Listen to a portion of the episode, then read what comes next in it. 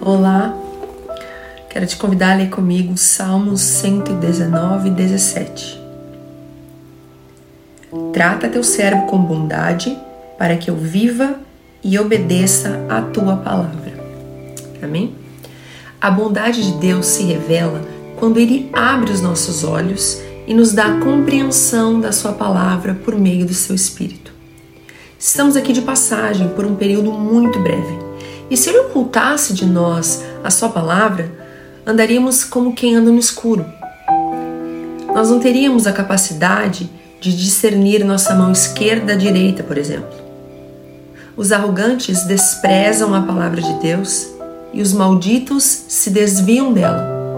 Mas aos que a obedecem, o Senhor tira a afronta e o desprezo.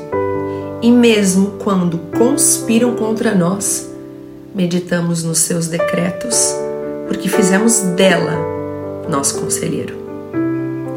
Ela nos mostrará o caminho que devemos escolher. Amém? Deus te abençoe.